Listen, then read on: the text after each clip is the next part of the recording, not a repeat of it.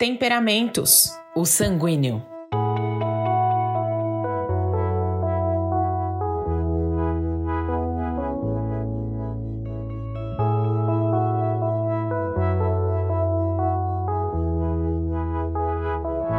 Hoje vamos conhecer o primeiro dos quatro temperamentos, o sanguíneo.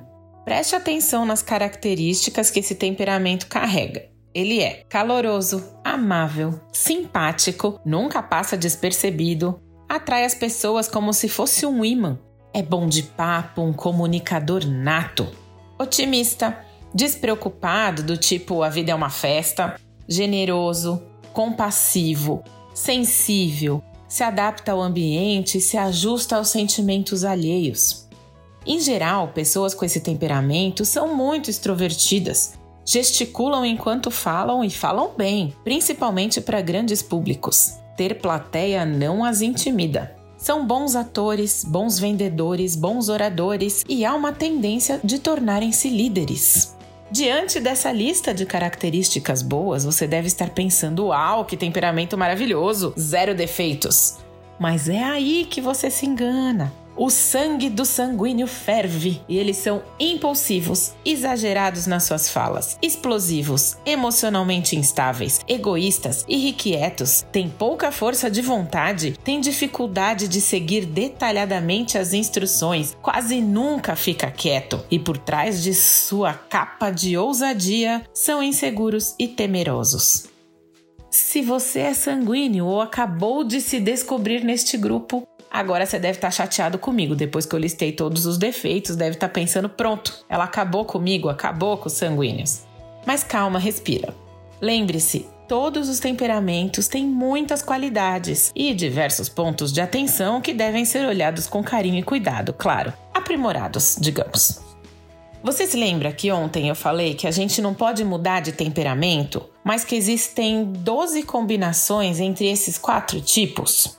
Isso significa que muito dificilmente alguém será um sanguíneo puro sangue, com perdão do trocadilho, ou seja, é, você pode ser 60% sanguíneo e 40% colérico, que é o temperamento que nós vamos ver amanhã, mas ainda tem o fleumático e o melancólico.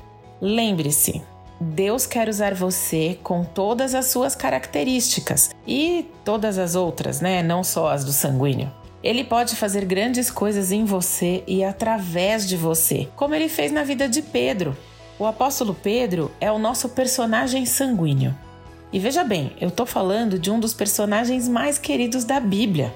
Ele era carismático, o discípulo que mais falava lá nos primeiros capítulos de Atos. Nenhum outro discípulo testemunhou tanto amor e respeito por Cristo como ele, e nenhum outro recebeu louvor tão pessoal como ele. Por outro lado, nenhum outro ousou repreender o Senhor como Pedro fez. E além do Judas Iscariotes, que foi o traidor, nenhum outro recebeu reprovação mais severa do que Pedro. É, não é fácil ser um sanguíneo. Esse temperamento tem o coração quente, tanto pro lado bom quanto pro lado ruim. A intensidade dos sentimentos do sanguíneo é o que o leva a falhar. Sabe quando a gente fala que uma pessoa não tem filtro? O sanguíneo é mais ou menos assim. Ele é muito transparente, ele acaba agindo e falando sem pensar, o que pode machucar outras pessoas ou colocá-lo em enrascadas. Mas ao estudar a vida de Pedro, podemos ver como o Espírito Santo trabalhou nas suas fraquezas e o fortaleceu, fortaleceu cada uma dessas fraquezas, afastando dele a frustração, que é um sentimento comum aos sanguíneos, e tornando-o um líder extremamente bem-sucedido irrelevante para a história da igreja nos primeiros séculos.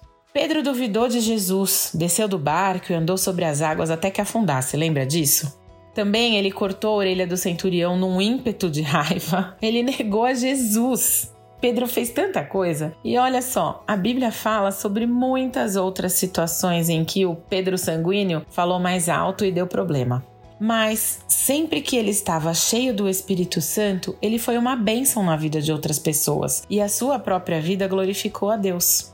Então, de acordo com o exemplo do Pedro, quando um sanguíneo é controlado pelo Espírito Santo, ele não enfatiza o eu, ele não se ensoberbece, mas ele exalta o nome do Senhor. Ele é tomado de sabedoria e tem a sua língua controlada e as palavras deixam de ferir os outros, mas se, tra se transformam em grandes bênçãos. Ele fica mais paciente, menos impulsivo e todas as suas boas características se sobressaem. Por isso, devemos fazer o que está escrito em Efésios 5,18: sermos cheios do Espírito Santo. Mas como que a gente pode fazer isso? Investindo tempo nas coisas de Deus, em oração, no estudo da Bíblia, na comunhão com outros cristãos. E assim como Deus transformou o temperamento sanguíneo de Pedro, ele pode fazer com você também.